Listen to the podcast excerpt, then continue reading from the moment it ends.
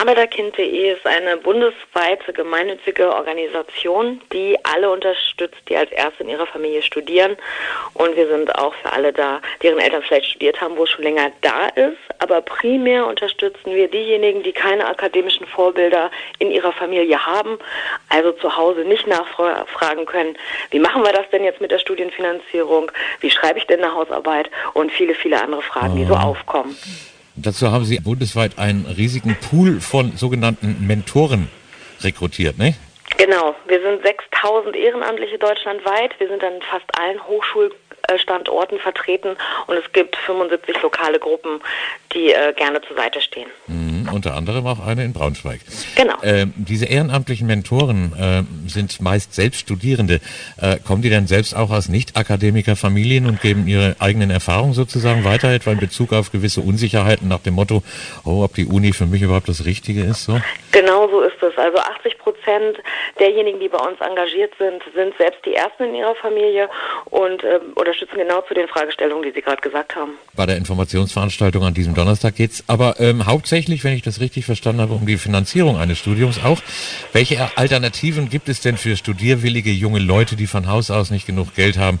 Am bekanntesten ist da ja wohl die staatliche Unterstützung in Form von BAföG-Darlehen, oder? Genau, also die meisten, äh, tatsächlich ist es so, dass die meisten Studierenden von ihren Eltern unterstützt werden und dann sonst greift BAföG und BAföG wird äh, leider, leider noch viel zu wenig genutzt. Also ich würde wirklich dringend ermutigen, da einen Antrag zu stellen und zu gucken, äh, ob es da die Möglichkeit auf BAföG gibt oder nicht. Viele trauen sich nicht, diesen Antrag auszufüllen. Ähm, das würde ich dringend empfehlen. Mhm. Aber darüber hinaus gibt es noch äh, andere Alternativen. Also Stipendien sind für viele ein Thema, beziehungsweise kommt für viele in Frage, obwohl viele sich nicht trauen, weil sie so denken, das ist nur für Einzelkandidatinnen ja. und Kandidaten. Nur für Hochbegabte, nicht? Aber mhm. finanzschwache Absolventen. Äh, dem ist gar nicht so. Äh, worauf kommt es denn da an, wenn man ein Stipendium möchte? Also primär geht es darum, dass man interessiert und offen ist und dass man ähm, sich mit den Werten der einzelnen Stiftungen auseinandergesetzt hat und dazu passt. Also dass man, dass man ganz klar guckt, welche Stiftung passt zu mir und meinen Werten.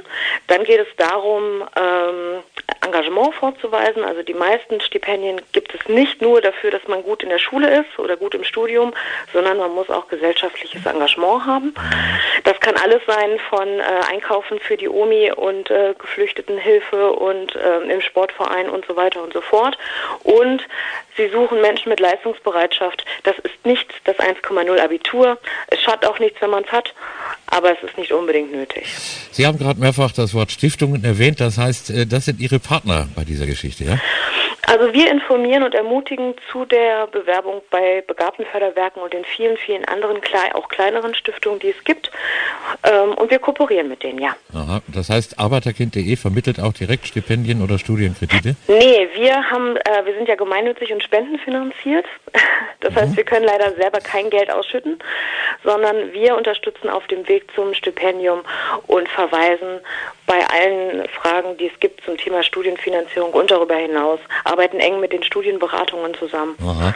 Ähm, wenn Sie nun einem jungen Menschen zum Studienplatz verholfen haben oder zur Finanzierung desselben, äh, ist die Sache dann für Ihre Initiative äh, damit erledigt oder können die angehenden Akademiker auch weiterhin mit ihrer Betreuung rechnen? Wie sieht die dann aus? Das wäre wunderbar, wenn wir da weiter unterstützen dürfen. Also bei uns ist es ja so, dass wir nicht Schubladen haben. Einer ist ein Mentor, eine Mentorin, einer ist der Ratsuchende, sondern die jungen Leute, auch die, die mit dem Studium beginnen oder in der Schule sind, sind ja selber schon Experten von ihren Bildungswegen und haben ganz, ganz viele Erfahrungen schon gemacht.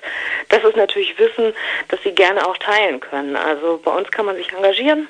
Bei uns kann man aber auch im Studium äh, mit allen Fragen zu uns kommen und mhm. auch beim Berufseinstieg und darüber hinaus.